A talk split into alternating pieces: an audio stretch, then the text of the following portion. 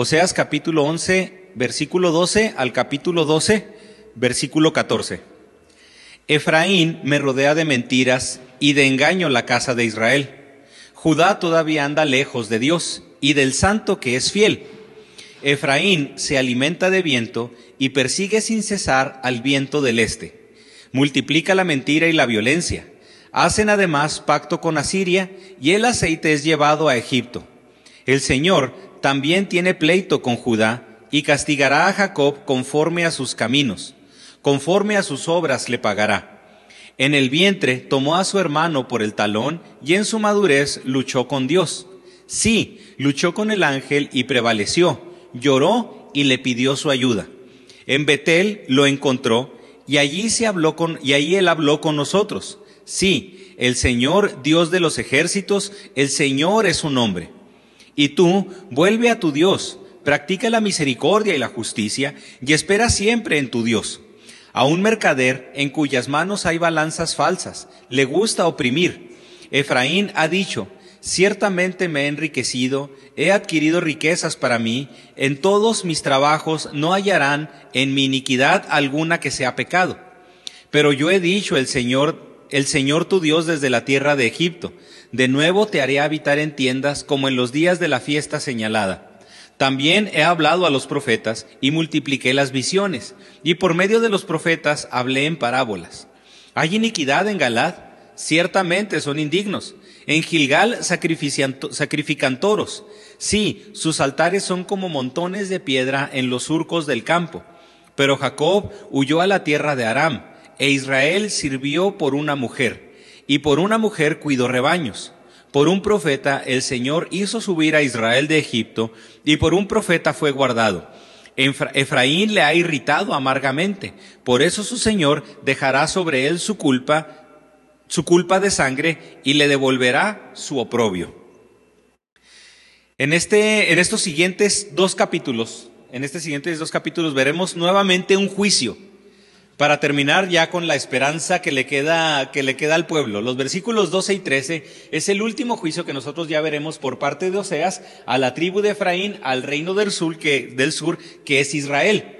Si recordamos, en el capítulo, en el capítulo 2, Dios por medio de Oseas habla del juicio de Dios sobre el pueblo, poniendo como ejemplo el juicio de divorcio. Compara la relación de Dios con el pueblo y la compara con la prostitución de Gomer, que era la esposa de Oseas.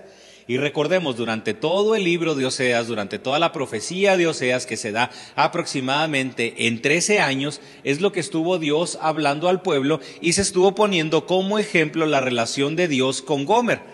Eso quiere decir de que no nomás fue lo que sucedió en el capítulo 1 y el capítulo 2 que Oseas anduvo con Gomer, no. Durante la profecía de 13 años, lo que hacía Gomer era irse de prostituta y luego Oseas ir por ella para volver, estar en casa y nuevamente se repetía la situación. Gomer se iba, Oseas iba por ella para ejemplificar la relación del pueblo con Dios. Y tenemos ese juicio en el capítulo 2, donde el objetivo es que este, en este divorcio la mujer se iba a quedar sin nada. La mujer se iba a quedar desnuda, se iba a quedar en el desierto, se iba a quedar sin alianzas, para que entonces Dios, en este caso, fuera con la mujer, la volviera a enamorar y se diera cuenta de que únicamente con Dios la mujer tenía todo. Es lo que está tratando de ejemplificar. Sin embargo, ya en esta última, en estos últimos capítulos, capítulo 12 y capítulo 13, que ya estamos por terminar, o sea, pues se relata ya este último, este último juicio, dando a entender que ya, ¿sabes qué, Efraín? Se te está acabando el tiempo. Se te está terminando ya el tiempo de volverte, de volverte a Dios. ¿Y qué va a pasar? Pues va a quedar Judá. Y ahorita, más adelante, vamos a explicar una cuestión que viene en el versículo 12, capítulo 11, versículo 12. Porque a lo mejor ustedes dijeron, el pastor leyó mal. El pastor leyó mal, porque yo en mi Biblia, en el versículo 11, digo, dice que Judá todavía anda cerca de Dios y que le es fiel al santo. Pero el pastor leyó que Judá anda lejos de Dios. ¿Qué es lo que, qué es lo que sucedió ahí? Entonces, vamos a tener que explicar esto para poder ver que, que el reino del norte es incluso el que, pues, el que va, el, el que va a ser exterminado. Ahorita mencioné el reino del sur, perdón, pero va a ser exterminado para que únicamente quede la tribu de Judá. Recordemos que el objetivo del capítulo 2 fue hacer ver que la esposa es culpable y mencionar que el castigo por esa culpabilidad es el exilio en el desierto. ¿Qué está haciendo Dios por medio de Oseas en estos últimos capítulos de juicio? Digo, en estos últimos capítulos de juicio, 12 y 13, que el pueblo es culpable. El pueblo es totalmente culpable. No hay una forma de defendernos, no hay una forma en la que cada uno de nosotros podamos justificarnos. Y en los capítulos del 4 al 11, recuerden que Oseas nos habla de las razones por las cuales el pueblo, además de estas, el pueblo sigue siendo culpable por la prostitución de, por la prostitución que ha tenido. Pero ahora, ¿por qué el pueblo se ha prostituido? Lo vamos a ver en estos dos, en estos dos capítulos, porque el pueblo se cree autosuficiente. Por eso nuevamente es un juicio para terminar con la esperanza del pueblo y hacer ver que únicamente va a tener esperanza en Dios.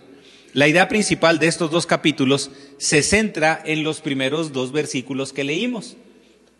Capítulo 11-12 y capítulo 12-1. Se va a centrar ahí. Y nuevamente se va a resaltar la idea de que Efraín es infiel a Dios por medio de los Baales, de que Efraín confía en sus propias alianzas, en sus estrategias, en sus ideas, las cuales solamente van a ser engaños.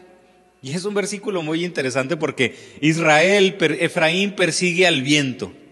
Ah, caray. O sea, ¿cómo que persigue al viento? Sí, pues ¿qué está persiguiendo? Está persiguiendo a la nada. Eso es, eso es lo que está haciendo. Y está confiando en sus capacidades para hacer alianzas y en esas crecer y sobrevivir. Y eso es lo que hace todo hombre sin Dios. Pero también eso es lo que hace todo hombre que confía en sus fortalezas. Por eso, eso no quiere decir de que sea un pasaje, ah, pues está hablando para no creyentes. No, estamos hablando también, está hablando también para nosotros. Para cada uno de nosotros que también confiamos en nuestras fuerzas, que también confiamos en nuestros planes. ¿Quiere decir que no hay que planificar? Por supuesto que hay que planificar. No quiere decir de que la vida es así como que a ver, a la ahí se va, voy a orar y a ver qué surge. No, hay que planificar. Es bueno hacerlo. Pero sobre toda planificación, sobre todo lo que hacemos en nuestro día a día, sobre todo lo que tenemos que hacer en nuestra vida, siempre está de por medio el cumplir la voluntad de Dios el ir delante de Él para humillarnos, el ir delante de Él para que perdone nuestro pecado. Y eso es lo primero que vamos a leer en los primeros siete versículos. Acompáñame a leer nuevamente capítulo 11, versículo 12 a capítulo 12, versículo 6. Y el, y el, y el punto de, este, de esta primera idea es, Dios llama a pecadores. Dios está llamando a los pecadores. Y dice así estos versículos. Efraín me rodea de mentiras y de engaño la casa de Israel. Judá todavía anda lejos de Dios y del santo que es fiel. Efraín se alimenta de viento y persigue sin cesar el viento del este. Multiplica la mentira y la violencia. Hacen además pacto con Asiria y el aceite es llevado a Egipto. El Señor también tiene un pleito con Judá y castigará a Jacob conforme a sus caminos. Conforme a sus obras le pagará. En el vientre tomó a su hermano por el talón y en su madurez luchó con Dios. Sí, luchó con el ángel y prevaleció. Lloró y le pidió su ayuda. En Betel lo encontró y allí él habló con nosotros. Sí, el Señor, Dios de los ejércitos, el Señor es su nombre. Y tú, vuelve a tu Dios, practica la misericordia y la justicia y espera siempre en tu Dios. Un pueblo pecador, pero ¿cómo termina la exhortación? vuelve a tu Dios, practica la misericordia y la justicia. Y sabemos que el creyente se debe de distinguir por la renovación que Cristo ha hecho en su vida. Hay marcas en un creyente. Hay marcas en todo lo que nosotros podemos ver, podemos identificar a la ropa, podemos identificar todo por medio de un sello, por medio de, etiquetas. Entiendo que vivimos en un mundo donde se menciona que las etiquetas son malas, pero también hay que confiar de que hay etiquetas que nos definen. Y no necesariamente van a ser etiquetas que tienen que ver con apodos o que tienen que ver con difamar a la persona o resaltar aspectos negativos.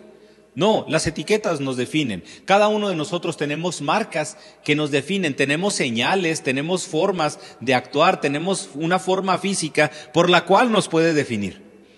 Y entonces, el Hijo de Dios, ¿cómo se distingue del que no es Hijo de Dios? Tampoco le podemos hacer así como los, como los chinos, ¿verdad? ¿Cómo se distingue un perro de un gato? Y pues por el sabor. Pues no, por la forma en la que nosotros podemos actuar, por la forma en la que debemos actuar. El creyente se distingue por la renovación que Cristo ha hecho en su vida. Y, la gente sin Cristo no podrá entender que el cristiano no es llamado por ser alguien especial. La gente sin Cristo no se da cuenta que no tenemos nada de especial hasta que esa persona ya tiene a Cristo. Y claro, y esperan ver en nosotros un cambio, un cambio que no depende de nosotros, un cambio que no ha estado en nosotros, sino es una renovación que ha dependido en su totalidad de Dios, porque Dios llama a los pecadores para santificarlos. Hasta ahorita nos hemos dado cuenta de que el pueblo de Israel sin Dios es igual que cualquier otro pueblo. Por eso habíamos mencionado que no es únicamente el pueblo de Israel, el pueblo de Israel nos representa a todos. Hubiera sucedido lo mismo si Dios llamaba a los africanos, si Dios llamaba a los irlandeses, si Dios llamaba a los japoneses, si Dios llamaba a los mexicanos, pues nos imaginamos que a lo mejor todo se hubiera tratado de arreglar con alambre y cinta aislante. Pero, ¿qué decimos? Hay, hay, aunque hay marcas culturales, nos define a todos el pecado. El pecado es algo que todos tenemos que únicamente la respuesta se encuentra en Cristo. Pero es una respuesta primeramente para perdón, que se da por medio también de nuestro arrepentimiento y que tiene que ver con una santificación constante. Por eso, mucha gente dice, ¿verdad? El cristiano camina. Uy, ¿eso qué es cristiano? El cristiano, el cristiano entró al trabajo. Ay, uy, ¿eso qué es cristiano? ¿Por qué? Porque sí entiendo que esperan ver algo de nosotros, pero no entienden, no entienden la razón de ese algo. Dios llama a pecadores para santificarlos lo cual nos hace comprender que los cristianos somos pecadores. ¿Cuál es la gran diferencia? Que buscamos la santificación en Cristo, que buscamos ser buenos y perfectos en Cristo, que sabemos que la respuesta no se encuentra en nuestra autosuficiencia, la respuesta no se encuentra en el progresismo que nosotros podemos ver en la actualidad, la respuesta se encuentra en ir en humillación a Cristo Jesús para perdón, para perdón y para salvación. ¿Qué hacemos? Buscamos la santificación en Cristo. No somos diferentes por nuestro esfuerzo. No nos hace diferentes nuestra disciplina. No nos hace especiales o, o tener mejores capacidades. Tenemos pecado. Y la diferencia es que sabemos que debemos luchar de arrepentirnos constantemente y de buscar el camino contrario a lo que nos lleva a una vida alejada de Dios. En todo, en todo, Cristo es lo que hace la diferencia. ¿Qué esperaba a Dios del pueblo? Que se refugiaran en Él únicamente para encontrar esa diferencia como pueblo, no que por eso le digo, no quería decir que no hicieran alianzas, no quiere decir de que no estuvieran, que no vendieran, que no tuvieran tratados de compraventa, que no importaran, que no exportaran, no tenía que ver con eso. Lo importante y la marca que va a ser es Cristo. Es el sello del Espíritu Santo en nuestra vida. Cristo es el que hace la diferencia. Y es donde radica esa gran diferencia, porque sabemos que no somos nosotros. Y es lo que la gente no podrá entender. No somos nosotros. Por eso nos esforzamos en que Cristo se desarrolle en nosotros. Por eso nuestras capacidades se las disponemos a Él. Por eso nuestro pecado se lo llevamos a Él. Por eso le pedimos perdón. ¿Tiene que ver con cuestiones activas por parte de nosotros? Por supuesto que sí, porque si entra disciplina por nuestra parte, si entra el alejarnos del pecado por nuestra parte, si entra el alejarnos de la tentación también por nuestra parte. Pero fíjese, en todo esto nos damos cuenta de que Dios no quería que el pueblo cambiara. Ojo, Dios no quería que el pueblo cambiara. Dios es el que quiere restaurar a su pueblo. Hay un pensamiento que dicen, es que no, yo tengo que ir delante de Dios, yo voy delante de Dios, pero para eso tengo que, tengo que ser bueno para ir a la iglesia. Voy a esperarme un poco más, voy a cambiar y ya cuando sea un poco diferente, cuando ya no sea tan malo como soy, lo que voy a hacer es ir delante de Dios. No, Dios te quiere así, Dios te acepta así, pero porque te va a restaurar. Recuerde, es lo que hemos, es de lo que hemos hablado en la actualidad con el movimiento que se ha dado de la iglesia emergente. Es que Dios te quiere así, tal cual eres. Y, búsquelo en internet así, iglesia emergente. Y se va a dar cuenta de ciertas características, de que los eslogans son bonitos, de que ven así, tal cual eres, bajado del cerro a palos, aquí hay un lugar para ti. Vente, aquí te vamos a aceptar. Y sí, es una verdad, pero verdad a medias. Porque Dios nos quiere tal cual somos. Dios nos recibe tal cual somos para restaurarnos a como es Él. No me quedo en tal cual soy. Porque el objetivo no es ser tal cual soy. El objetivo es ser como Él es. ¿En dónde lo podemos tener? Únicamente en Cristo. Por eso, muchas veces, y, entiendo que la gente cuando, cuando habla de los cristianos se vaya a matar. Entiendo eso. Pero también que tenemos entonces nosotros que proyectar, que estamos recurriendo a Cristo y que Él es el que debe restaurar nuestras vidas. Por eso le digo, Dios no quería que el pueblo cambiara. Más importante, Dios quería y Dios quiere restaurar a su pueblo. No se trata del pueblo. No se trata de usted, no se trata de mí, no se trata de la iglesia. Se trata de Dios trabajando y obrando con alguien dispuesto a llevar su pecado delante de Él. Y ojo, énfasis, con alguien dispuesto a llevar su pecado delante de Él. ¿Qué es lo que quería Dios? Esto, que el pueblo llevara su pecado, que el pueblo dejara adorar a los Baales para fecundidad y que acudiera a Él para restauración. Por eso a veces no estamos tan lejos, porque ¿para qué buscamos a Dios? Para la fecundidad de los Baales. Busco a Dios para que me dé riqueza, busco a Dios para que me dé prosperidad, busco a Dios para que me dé esto. No estamos tan lejos de Dios, digo del pueblo, perdón. No estamos tan lejos del pueblo, porque estamos buscando a Dios para la fecundidad que, que da Baal. ¿Qué quería el pueblo? Búsquenme a mí en arrepentimiento para restauración. Van a tener todo lo que están buscando. Pero lo diferente es de que le van a dar un uso diferente porque yo los voy a restaurar. Porque van a utilizar ya todo diferente, ya no va a ser para ustedes, va a ser para bendecir otras naciones, en lo que ustedes van a ser bendecidos. Y decidí leer, decidí leer este pasaje en la versión La Nueva Biblia de las Américas para ver la variante del versículo 11-12, del capítulo 11, versículo 12. Lo vuelvo a leer. Efraín me rodea de mentiras y de engaño la casa de Israel. Judá todavía anda lejos de Dios y del santo que es fiel. Si usted está leyendo esta porción en nueva traducción viviente, en, en Reina Valera revisada o en cual otra, cualquier otra versión de Reina Valera, ya sea 60, 95, 103, la que usted quiera, la actual, menciona que Judá aún es fiel a Dios. Y aquí, oiga, pastor, no, se equivocó, no, no me equivoqué en, en, esto, ¿verdad? En esto, en otras cosas sí, pero en esto no. Así dice la nueva, la nueva Biblia de las Américas. Y Nueva Biblia de las Américas y Nueva Versión Internacional menciona la idea de que Judá todavía anda lejos de, de Dios o anda, le, o anda errante. Esta versión, Nueva Biblia de las Américas, menciona la palabra todavía está lejos de Dios. Nueva Versión Internacional dice errante utilizando esta palabra. Y quiero hacer énfasis en especial en eso porque en el hebreo es un pasaje muy difícil de traducir. Hacemos, les digo, les sigo haciendo el énfasis porque la palabra que vemos aquí para simpatizar o divagar también es la, la palabra que se utiliza para acompañar. Tiene que es una palabra muy similar a la palabra acompañar. Y es donde, pues aquí, pues, ¿qué traducimos o qué respuesta podemos encontrar? Y si hay una respuesta pertinente, porque recordemos que el libro de Oseas es el libro del Antiguo Testamento más difícil de traducir. Es el libro que del hebreo a cualquier otro idioma, del hebreo al griego, si se puede, del hebreo al español, el libro de Oseas particularmente es el más difícil de traducir por cuestión de lenguaje, porque el libro se escribe en Judá, este libro se escribe ya cuando Oseas deja de profetizar en el reino, en, el, en, Efraín, en Israel, ya cuando deja de profetizar en el reino del norte y se va después a Judá.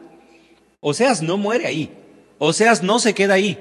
Su profecía de 13 años se termina y entonces Oseas acude a Judá, pero utiliza el lenguaje del reino del norte teniendo algunas variantes, precisamente incluso hasta como esta. Pero, nueva traducción viviente, Reina Valera, cualquiera de sus versiones revisadas, 60, 90, 95, todas, todas estas nos manejan la idea de que Judá aún permanece fiel. Y aunque el pasaje lo hace ver como un contraste, el pasaje hace ver un contraste entre Efraín y Judá, mi postura, ahí sí les cuento mi postura porque particularmente sí me metí a estudiar mucho en esta, en el estudiar este pasaje. Mi postura es que la idea de este versículo no es una, no es un contraste, sino tratar de hacer, de hacer seguir viendo una comparación entre lo que viene siendo Efraín o Israel y Judá. Porque si hay un juego de palabras, si hay un juego de palabras que, que marca una pequeña diferencia, pequeñita diferencia, pero que podemos corroborarlo, podemos corroborar la idea de Nueva Biblia de las Américas y de Nueva Versión Internacional con el versículo 2, con el versículo 2 del capítulo 12. Ahí se corrobora la idea. Y les digo, es esta, es esta cuestión de postura, porque es importante recordar que el libro, nuevamente se lo repito, se escribe en Judá después de todos los acontecimientos. Oseas escribe desde Judá, porque Israel, al ser destruido el imperio asirio, escribe esto. Recuerda, ¿por qué pudiéramos decir que sí dice Judá es fiel al santo? Porque el libro se escribe desde, porque el libro se escribe desde ahí. O sea, es decir, ya había pasado toda la profecía y ya había sucedido eso. Entonces Oseas escribe desde una postura en la que el pueblo de Israel estaba a punto de ser, estaba a punto de ser destruido y entonces pues estos van a ser destruidos y Judá todavía sigue. Todavía sigue fiel al santo. Pero fíjese, ¿cuál es la gran diferencia? Porque en las otras versiones nos dice que andaba lejos de Dios, simplemente por el momento en el que se está escribiendo. Simplemente por el momento en el que se está escribiendo. Supongamos que ahorita hay una crisis económica bien fuerte. Y usted dice, bueno, pues es que, ¿cómo están? No, pues es que todavía nos encontramos en crisis. Pero cuando usted sale de la crisis, ¿qué dice? ¿Qué puede decir? No, pues Venezuela está en crisis, Colombia está en crisis, pero México, la situación de México ya es diferente. ¿Sí me estoy, sí me estoy explicando? Por eso es importante ver también incluso el proceso de escritura o el momento de escritura. ¿Por qué lo menciono esto? Porque Nueva Biblia de las Américas y Nueva Versión Internacional son sacadas de manuscritos más antiguos. En lo que sí es posible de que se haya escrito, de que se haya escrito de que no, pues todavía Judá es infiel. Porque en los manuscritos posteriores que se redactan, pues no, Judá ya es fiel al santo. Porque ya había pasado ese momento.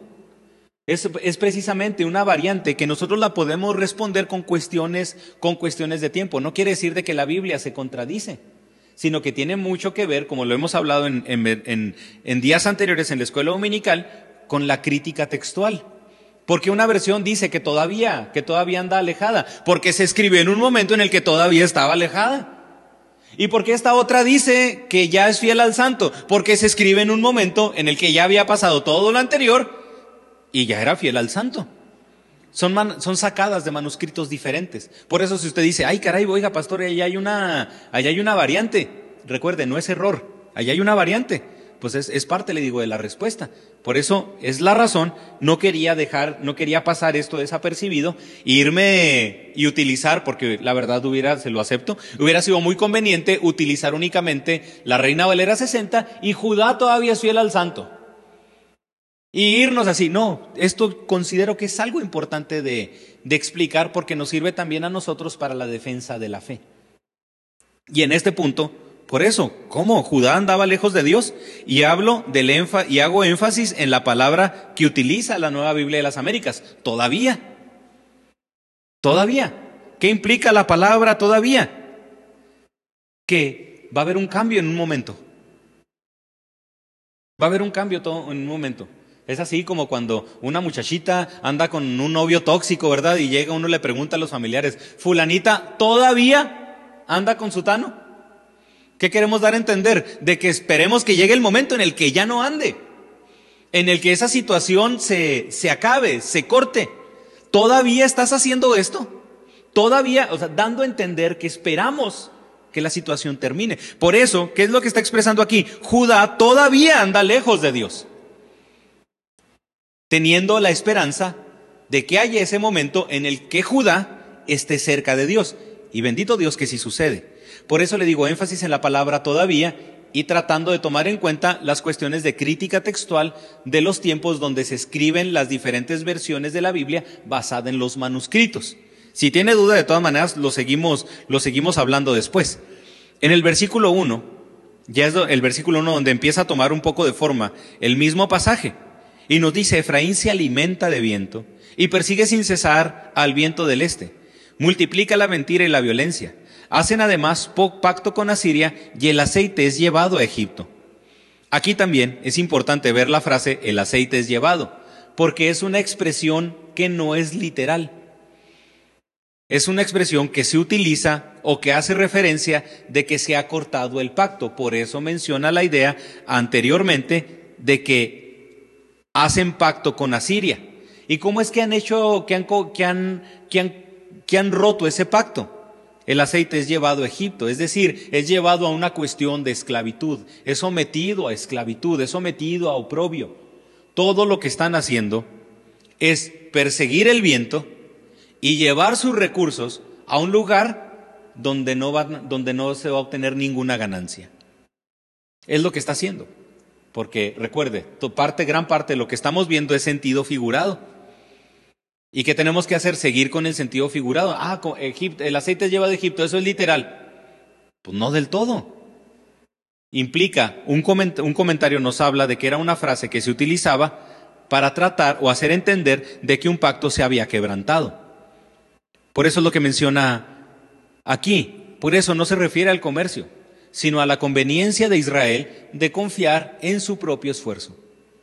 Y es lo que nos va a resaltar estos primeros versículos es como perseguir el viento, como basarse en algo que se siente, que podemos percibir, percibir, pero que se va. Hace tiempo en un campamento de, de, jóvenes me tocó ser guía de un equipo y pues iba bromeando con los, con los chicos y unos se iban cansando y yo, le, yo les decía, agarren aire, Agarren aire. Es que no puedo. No, le digo, pues es que el aire no se puede agarrar. Así les, así les empecé a decir. Agarren aire, pero por favor no le hagan así. Agárrenlo con los pulmones. ¿Qué está haciendo Israel? Perseguir al viento. Y lo peor de todo, imagínense que sea un viento como el que nos vino esta semana, pues no, ese viento todavía no se puede ni siquiera perseguir. Nos lleva con nosotros, nos lleva con él todavía. Es como perseguir el viento, perseguir la nada. Guiarnos por sentimientos, el viento se siente, pero no se ve. Es, en ciertos sentidos, en ciertos sentidos, perceptible. Pero sabemos de que incluso no nos podemos alimentar de él, no nos podemos basar en él. Porque el viento es algo que todo lo puede romper. Usted aquí entre el teléfono y, el, y el púlpito hay viento. Pero todo se rompe. ¿Qué está diciendo el, qué está diciendo el pasaje? De que lo que está persiguiendo Israel, tanto en lo que se está forzando esforzando Israel, no va a tener ningún provecho. Es algo que se puede deshacer, es algo que se puede romper con una facilidad que no le va a proveer, que no le va a proveer nada. Lo que hacen es gastar su dinero, como lo vimos después, en prostitutas y refugiarse en tumbas. Recuerden la idea que tuvimos con el imperio asirio. Están dando todo y pusimos el ejemplo de un varón, de un hombre de casa que se gasta el dinero en prostitutas. ¿Qué sucede? Pues ¿para qué le sirve el dinero? Para disfrutar nomás mientras está con la prostituta. Porque la prostituta ni le da cariño, ni va a obtener un bienestar de ella y luego todavía deja de alimentar a su familia para obtener un gozo temporal. Porque ni siquiera va a haber una alianza. Por eso menciona la idea de la prostitución del pueblo. ¿Qué hace? Persigue al viento, gasta el dinero con prostitutas y es como irse a Egipto para refugiarse en las tumbas. Esa es la condición de la autosuficiencia del hombre. ¿A qué nos lleva la autosuficiencia? Únicamente a confiar momentáneamente que nosotros podemos hacer las cosas.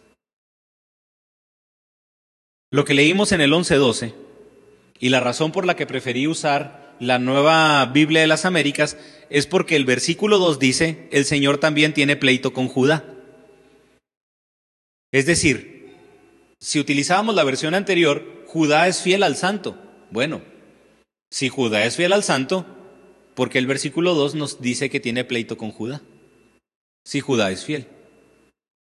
Les digo, es la razón por la que concuerda más con la idea del versículo 2. Tiene pleito con Judá y castigará a Jacob conforme a sus caminos, conforme a sus obras le pagará.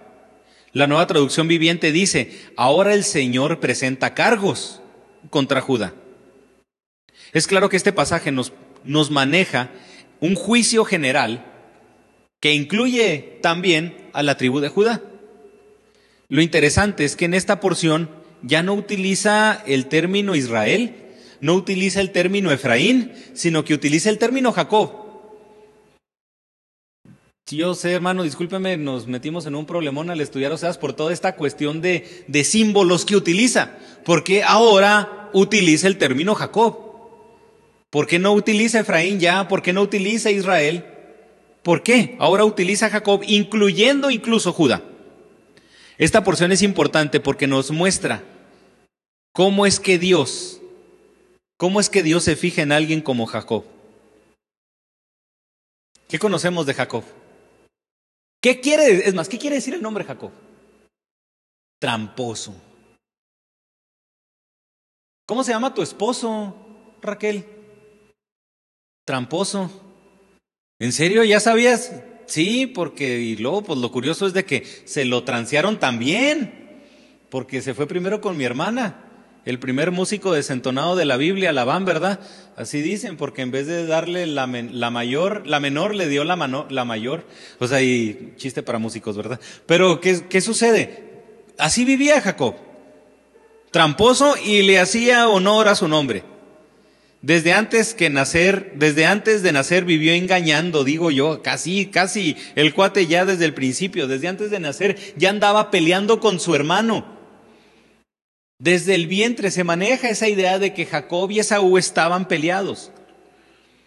¿Qué quería? Mejorar su posición. Sin respeto, sin lealtad a su hermano. Sin lealtad a su familia y sin lealtad a su Dios. Sin obediencia. Jacob sabía que la primogenitura era para su hermano. Pero ¿qué hace? Junto con su mamá hacen todo lo posible para engañar a su papá y que le den la primogenitura a él. ¿Qué sucede? ¿Ahí se acaba la cosa? No, Jacob sigue engañando. Sigue haciendo trampa y sigue haciéndole honor a su nombre. Jacob nos manifiesta el egoísmo, la arrogancia y el sentido de autosuficiencia de todo ser humano. ¿Por qué lo voy a hacer? ¿Por qué voy a engañar a mi hermano? Porque quiero. Porque quiero y porque puedo y se acabó. Egoísmo y autosuficiencia en su máximo esplendor. ¿Por qué hacemos muchas cosas? ¿Por qué decidimos muchas cosas? Sencillo, hermano, porque queremos y porque se junta con el podemos. Ese, ese es, la, es la forma de actuar del hombre. Pero pregunta, ¿usted, usted se fijaría en alguien como Jacob para hacer un pacto eterno? ¿Usted se fijaría en alguien como Jacob para hacer cualquier tipo de pacto? No, no conviene hacer un pacto con un tramposo. De la misma manera que no conviene llamar a un pecador. Esto, esto, más que reflejar el carácter de Jacob, también nos refleja el carácter de, de Dios.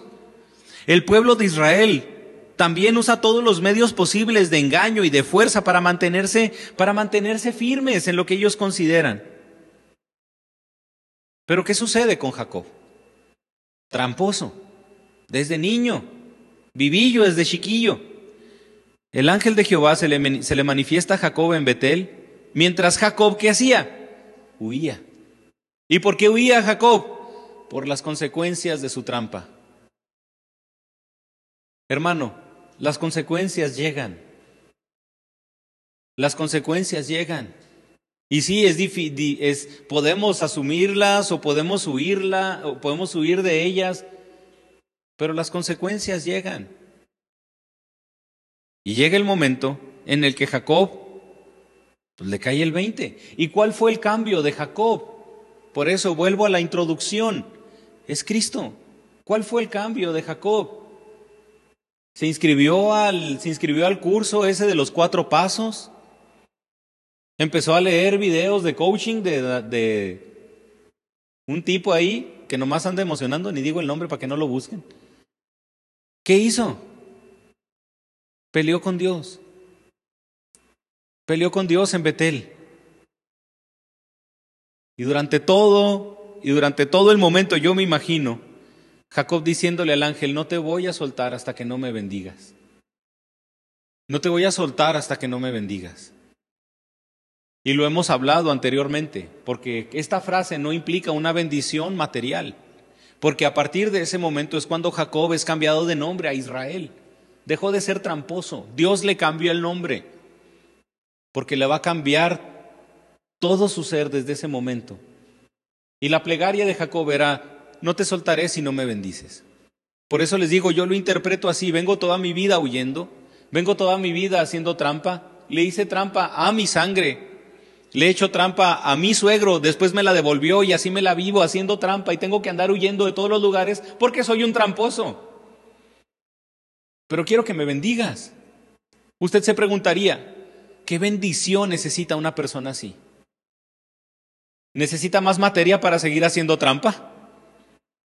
¿Necesita más gente para defraudar la confianza? No. ¿Qué necesita? Ser diferente. Y por eso pone el ejemplo de Jacob, por eso lo llama Jacob. Porque lo que hizo Dios fue darle la bendición que todos necesitamos. Un cambio. Un cambio que no radica en las cuestiones exteriores. Un cambio que no tiene que ver con un gobierno, un cambio que no tiene que ver con más dinero, un cambio que tiene que ver en el corazón del hombre. Jacob estaba anhelado de un cambio. No te soltaré si no me bendices. No te quiero soltar hasta que yo no sea otro. No sé si usted ha hecho esa oración. No sé si usted ha hecho esa oración. ¿Sabes qué, Señor? Yo no, yo no voy a dejar de orar hasta que me restaures. Yo sé que me has perdonado mi pecado, pero sigo y sigo y sigo cayendo en lo mismo y sigo cayendo en lo mismo, Señor. Yo no te voy a soltar hasta que no me restaures. No sé si usted ha hecho esa oración. No sé si te, no te voy a soltar hasta que no me sanes. No te voy a soltar hasta que me quites este sentimiento. No te voy a soltar hasta que me quites este pecado y esta forma de actuar. Porque yo ya intenté todo lo posible. Ya fui aquí, ya fui allá, ya fui con el chamán, ya fui con el psicólogo, ya fui con el curandero. Ya fui con todo, ya fui con el chochero, si quiere, ya fui con todos, pero no puedo cambiar. Y no te voy a soltar hasta que tú lo hagas. No sé si usted anhela tanto la restauración de llegar a ese momento. Es la restauración que Dios quería que el pueblo anhelara. Por eso hace la comparación con Jacob. Ustedes, es como seas diciéndole, ustedes saben lo que hacía Jacob. Ustedes saben lo que hizo Jacob en Betel. Quiero que se aferren de esa manera para que conozcan y para que comprendan que únicamente así ustedes pueden ser restaurados.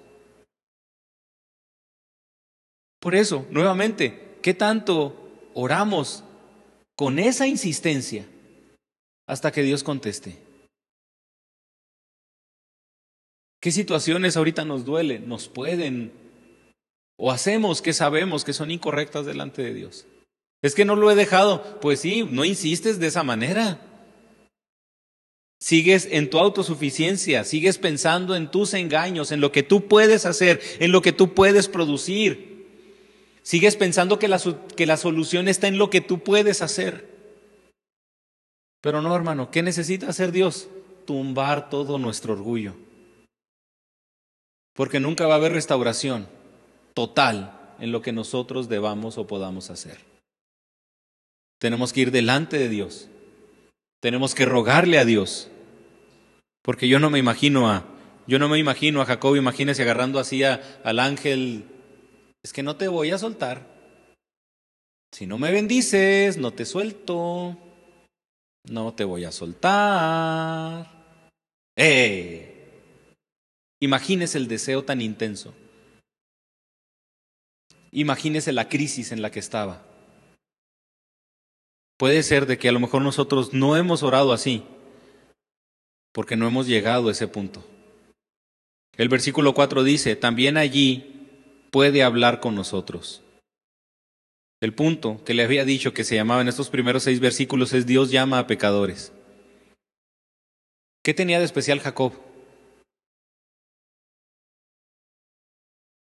Nada, hermano. ¿Qué tenía de especial Jacob? Lo mismo que nosotros. Posiblemente una persona así como usted huyendo de su pasado. Una persona que se avergüenza de su pasado de sus consecuencias y que se da cuenta de que únicamente en Dios puede haber ese perdón y una restauración a futuro. No me gusta mi pasado. No me gusta mis algunas cosas incluso presentes. Y todos nosotros nos hemos dado cuenta de que no podemos cambiar por nosotros mismos. Era lo que Dios esperaba del pueblo. Que se refugiaran en Él de esa manera. Avergonzado por su pasado, avergonzado por muchas cuestiones futuras y de mal en peor todavía. O sea, se utiliza el ejemplo de Jacob para que la nación cambie su destino, de la misma manera que a Jacob lo cambió Dios y lo convirtió en Israel. A pesar del engaño de Jacob y de la idolatría del pueblo, Dios, el Señor, Dios de los ejércitos, Jehová es su nombre, es un Dios perdonador que quiere restaurar. Por eso el versículo 6 dice, y tú vuelve a tu Dios, practica la misericordia y la justicia y espera siempre en tu Dios. Hermano, volvamos a nuestro Dios. Practiquemos la misericordia, la justicia y esperemos siempre en Dios. Ellos, ellos fueron a los Baales, tenían las prácticas de idolatría de los Baales y esperaban en la fecundidad y en la bendición de los Baales. Cámbiale el nombre a todo aquello en lo que nosotros estamos poniendo nuestra vida y en lo que estamos invirtiendo nuestro tiempo. Tiene que ver muchas cosas con nosotros. No importa lo que y no importa lo que hagamos, lo que hayamos hecho. No importa en lo que te hayas convertido. Puedes ser un tramposo como Jacob. Dios sigue llamándote dispuesto a perdonarte para transformar tu vida. Estos versículos son un llamado a volvernos a Dios y dejar nuestro egoísmo pragmático autosuficiente.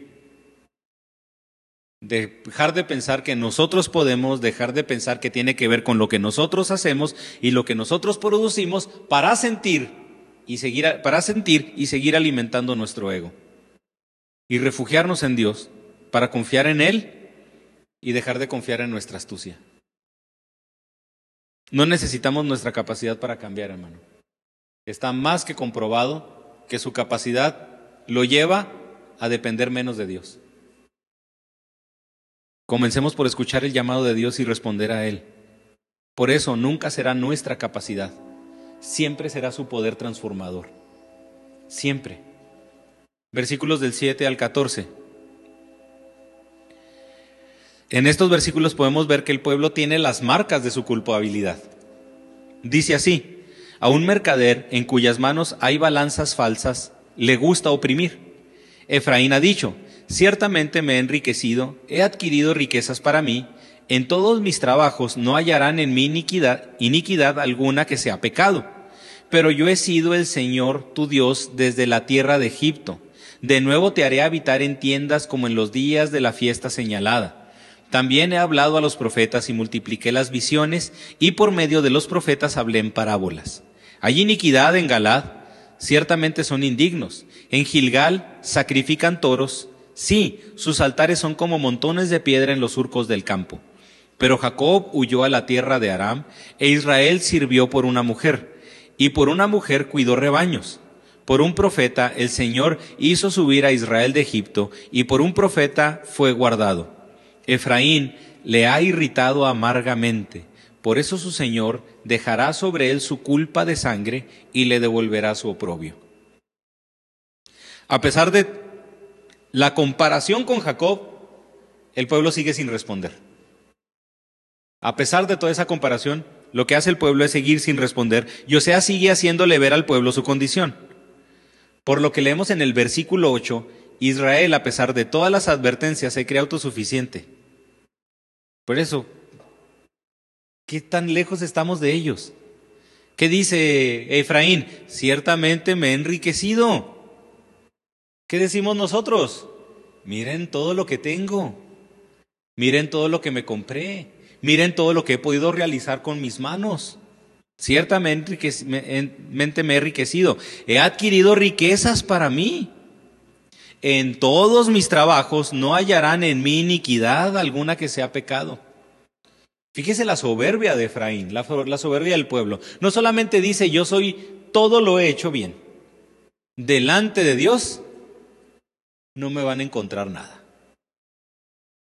No tengo ninguna cosa de qué avergonzarme porque no tengo pecado. Yo no sé si sería lo mismo si trajéramos o si pudiéramos entrevistar a Jacob. ¿Qué, qué le preguntaría a usted? Muchas cosas, ¿no? ¿Qué, estabas pensando? Este, ¿cómo fue trabajar durante todo ese tiempo por, por tus dos esposas? No sé qué tan lejos estabas, ¿verdad? De un lugar de otro. Puede haber muchas preguntas, pero ¿qué si le, qué si le preguntamos a Jacob? ¿Te avergüenzas de tu pasado? Oye, es que en la Biblia dice eso. ¿No más eso? Sí, o sea, nomás vienen las tranzas de tu hermano, con el complot con tu mamá, con tu suegro, y una, y una que otra cosita, y luego Jacob, ¿nomás eso? Sí. bendito Dios, ¿verdad? Que nomás viene eso. Como les decía la semana pasada de Sansón, nomás vienen tres registradas en la Biblia. ¿Quién sabe cuántas más fueron? ¿Te avergüenzas de tu pasado, Jacob? Pues ya con, viendo que nomás viene eso, pues no tanto, porque hubo muchas más tranzas. Pero fíjese el pueblo. No, pero todo perfecto. Nada malo hay en mí. Hago todo bien, hago todo bien y todavía delante de Dios, perfecto. No sé si haya personas con ese nivel de soberbia. Bueno, sí las hay, ¿verdad? Pero lo importante de esto es todo lo que Dios ha dicho en los capítulos 4 al 11, todavía poniendo el ejemplo de Jacob y el pueblo en la soberbia y en la desfachatez o hasta en el cinismo de decir, sigo bien, sigo bien. Es que yo no necesito a Dios porque sigo bien, porque soy bendecido, porque hemos estado creciendo, porque tenemos más riquezas. Hago mis sacrificios, sigo ofreciendo todo, estoy bien. ¿Qué se puede hacer ahí, hermano? Nada. Nada. Pero como vimos la semana pasada, aún así Dios se da el tiempo de enseñarle a alguien soberbio, de acompañar a alguien egoísta. Pero ¿qué necesitaba? La persona rendirse. ¿Qué necesitaba el pueblo? Rendirse. Ellos confiaban en sus negocios y eran, y eran engañosos. La nueva traducción viviente dice, con balanzas fraudulentas, balanzas falsas. No están vendiendo adecuadamente. Ahí la Profeco no hacía nada, pobrecillos, ¿verdad? Se los transeaban. Por lo que leemos, y a pesar de todas las advertencias, sigue en su autosuficiencia. En sus negocios es como Jacob, por eso también utiliza eso. Engañador, tramposo, ventajoso, Incluso es interesante porque la palabra mercader, que vemos en el versículo 7 cuando empieza, la palabra mercader es cananeo. Quiere decir cananeo. Israel ha perdido su identidad. Él se cree autosuficiente, pero realmente lo que sucede es que es como cualquier otro pueblo. Estás actuando como un cananeo. No hay una diferencia. Es igual a los cananeos, confiando en ellos y utilizando sus ídolos para ellos mismos sus ídolos que son creados para ellos mismos. Era lo mismo, pero con otras prácticas. Y es lo peligroso de los ídolos. Por eso muchas veces bajamos a Dios a categoría de ídolo. ¿Qué es un ídolo? Es una imagen formada por un hombre para que el hombre o para que el ídolo actúe conforme al hombre quiere. Ah, miren, aquí está el santo para esta oración, aquí está el santo para esta oración, aquí está el santo para esta otra oración. ¿Quién los creó? el mismo hombre a su conveniencia. Porque quiero esto, pues entonces le oro a esto. Y así bajaron y así redujeron a Dios. Lo empezaron a tratar como a Baal. Un pueblo rico por su propio esfuerzo. Pero llega ese momento en el que su esfuerzo no será suficiente para limpiar su pecado. Entonces, ¿de qué va a servir? Hermano, felicidades por tu esfuerzo. Qué bueno y hay gusto cuando podemos crecer en muchos aspectos, económicos, ciertas cuestiones materiales, bendiciones de estudio. Qué bueno, hermano, que estamos, que puede usted estar creciendo. Qué bueno. Ese estudio, ese bien material, no va a borrar nuestro pecado. Al contrario, va a seguir alimentando nuestro orgullo. Y vamos a seguir siendo como el pueblo. No, yo me he enriquecido, he adquirido riquezas para mí. En todos mis trabajos no hay iniquidad porque no he pecado. Dios no tiene nada que perdonarme porque no he, no he hecho nada malo. ¿Qué espera? Como Israel no ha aceptado arrepentirse y tampoco ha aceptado someterse, entonces viene la sentencia de los versículos del 9 al 11. Es lo mismo. Van a volver a lo mismo. Dios los sacó de Egipto. Y la sentencia es que Israel vuelva a habitar en tiendas como en su primer encuentro con Dios. No son días de fiesta. No son días de fiesta. Se celebra la fiesta para conmemorar que Dios suplió todo. Pero a lo que se refiere es de que no vas a volver a los días de fiesta. Vas a volver a los días donde va a haber necesidad, pero la gran diferencia va a ser que en esos momentos en el que tú estabas en Egipto, tú pudiste vivir en el desierto, que estabas en el desierto, perdón, tú pudiste vivir en el desierto porque yo Dios te suplía todo. Pero ahora vas a volver al desierto y yo ya no te voy a suplir nada. Porque qué cómodo sería, ¿no? Es como ahora los niños, vete, estás, estás castigado, vete a tu cuarto. No, pues ya nomás les falta estufa, oigan. O sea, ya en el cuarto tienen todo. O sea, por eso ya, al contrario, el castigo es salte del cuarto y duerme en el sofá. ¿Qué sucedía? Pues tienen todo, no es castigo. Pero haz de cuenta que va a ser nomás estar en el exilio para que te mueras de hambre, para que no tengas nada, ni siquiera entretenimiento. Por eso no son días de fiesta. Se refiere a los días cuando el pueblo vivía en tiendas como nómadas, sin tierra, sin herencia y sin futuro. A eso vamos, hermano. Dios ha instruido a Israel en todos los aspectos. Fíjese lo importante de la ley. Fíjese lo importante del conocimiento de Dios. Saca a un pueblo de, de la esclavitud para meter, para llevarlo al desierto, darle todo y poner todas las leyes para que el pueblo pueda crecer. Leyes desde cómo manejarse en, en relaciones interpersonales, leyes para saber cómo sembrar, leyes para poder cómo manejar ciertos negocios. Dios le dio toda esa sabiduría al pueblo. Todo lo que tiene el pueblo es porque Dios se lo ha brindado. Y el pueblo pensando que ha sido por ellos. Por eso dice, si hay iniquidad en Galat, que sí la hay, o si Gilgal es un lugar de culto ilícito, lo es, el castigo va a ser la destrucción total. Es lo que vemos en los versículos 11, del 9 al 11 porque el pueblo únicamente está pensando que él puede por sí mismo. Y en los últimos versículos, primeramente del 12 al 13, encontramos un uso del matrimonio de Jacob. Huyó a la tierra de Aram y sirvió allá, dice el versículo 12.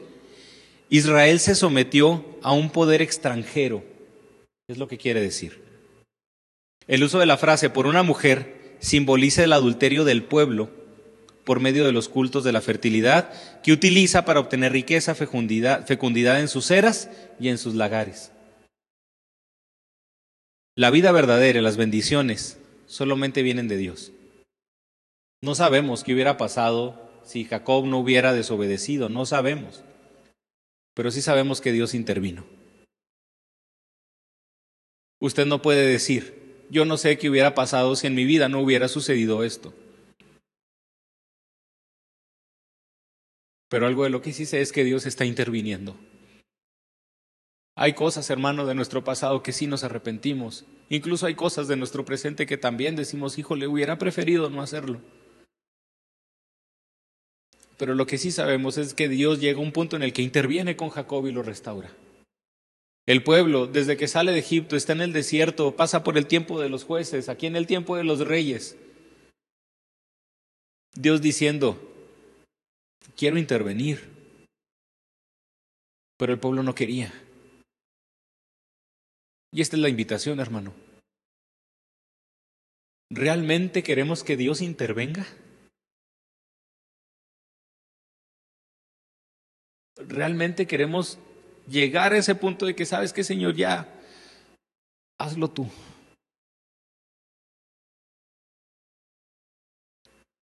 ¿O estamos en el punto del pueblo de yo me he enriquecido.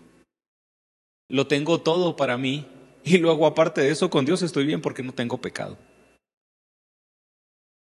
Dios da por medio de la humillación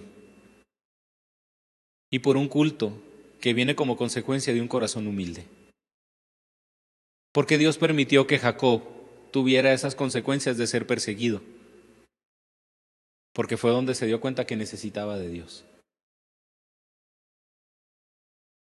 Lo terrible es de que el pueblo, a pesar de todas las advertencias, a pesar del punto en el que se encontraba, él siguió creyendo que todo era por medio de él. Por eso la advertencia del versículo 14 o la sentencia del versículo 14 es una sentencia severa. Efraín le ha irritado amargamente. Por eso su Señor dejará sobre él su culpa de sangre y le devolverá el oprobio. Es una declaración absoluta. Y el sentido es, Efraín ha provocado con amargura a su Señor. Y su Señor dejará sobre él su culpa de sangre. Su Señor le retribuirá su deshonra. Aquí es bien interesante porque la palabra que se está utilizando para, para Señor es Adonai, que literalmente es su Señor. Y es bien curioso porque cómo entonces Dios se está permitiendo decirle al pueblo, después de todo lo que ha hecho, decirle su Señor. a pesar de eso, es su Señor. Hermano, el que nos alejemos de Dios no implica que Dios deje de ser Dios. El que nos alejemos de Dios no implica que Dios no siga siendo nuestro Dios. Y entonces, oiga, entonces Dios es Dios de todos, pues Dios sigue siendo Dios de toda la creación. Aquí Dios seguía siendo Dios del pueblo de Israel. La gran diferencia es de que el pueblo de Israel no le llamaba mi Señor. Dios sigue gobernando, hermano, sobre la creación. Dios sigue siendo Dios. Pero lo que Dios quiere es de que también nosotros lleguemos a ese punto de reconocerlo como nuestro Señor.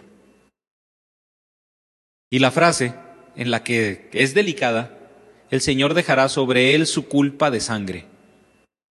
Es una referencia a lo que sucedía cuando había un asesinato.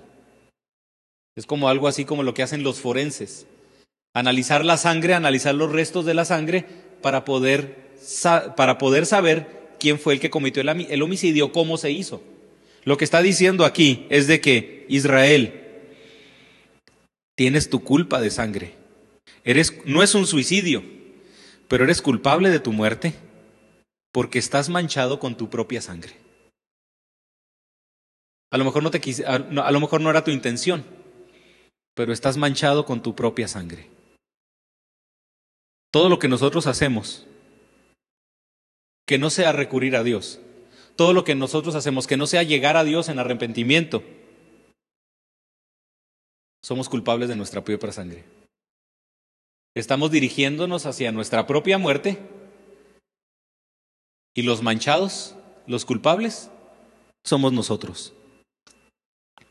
Aquí nuevamente vemos la fidelidad de Dios a su pacto en contraste con la infidelidad de Israel o que Israel ha provocado contra Dios. ¿Qué necesitamos, hermano? ¿Sabes qué, Señor? aquí está mi sangre. Aquí están las manchas de lo mismo que yo me he provocado. Yo he pensado que soy autosuficiente, yo he pensado que no tengo pecado, Señor, pero mira, ya viéndolo bien, aquí estoy. Soy culpable y aquí está mi sangre. No necesito mi justificación, necesito la tuya. Necesito la justificación de tu Hijo. Lo interesante de todo esto, hermano, es de que cuando nos reconocemos culpables, es cuando no hay sentencia. Para Dios, cuando nos reconocemos culpables, es cuando hay restauración. El mundo secular como obra. ¿Lo hiciste? Eres culpable. ¿Cómo obra Dios? Lo hiciste. Refúgiate en mí. Yo te restauro y yo soy el que te va a defender. Dígame si sí o no le convenía al pueblo. Dígame si sí o no nos conviene a nosotros para restauración, para restauración, para santificación y para estar eternamente con nuestro Dios.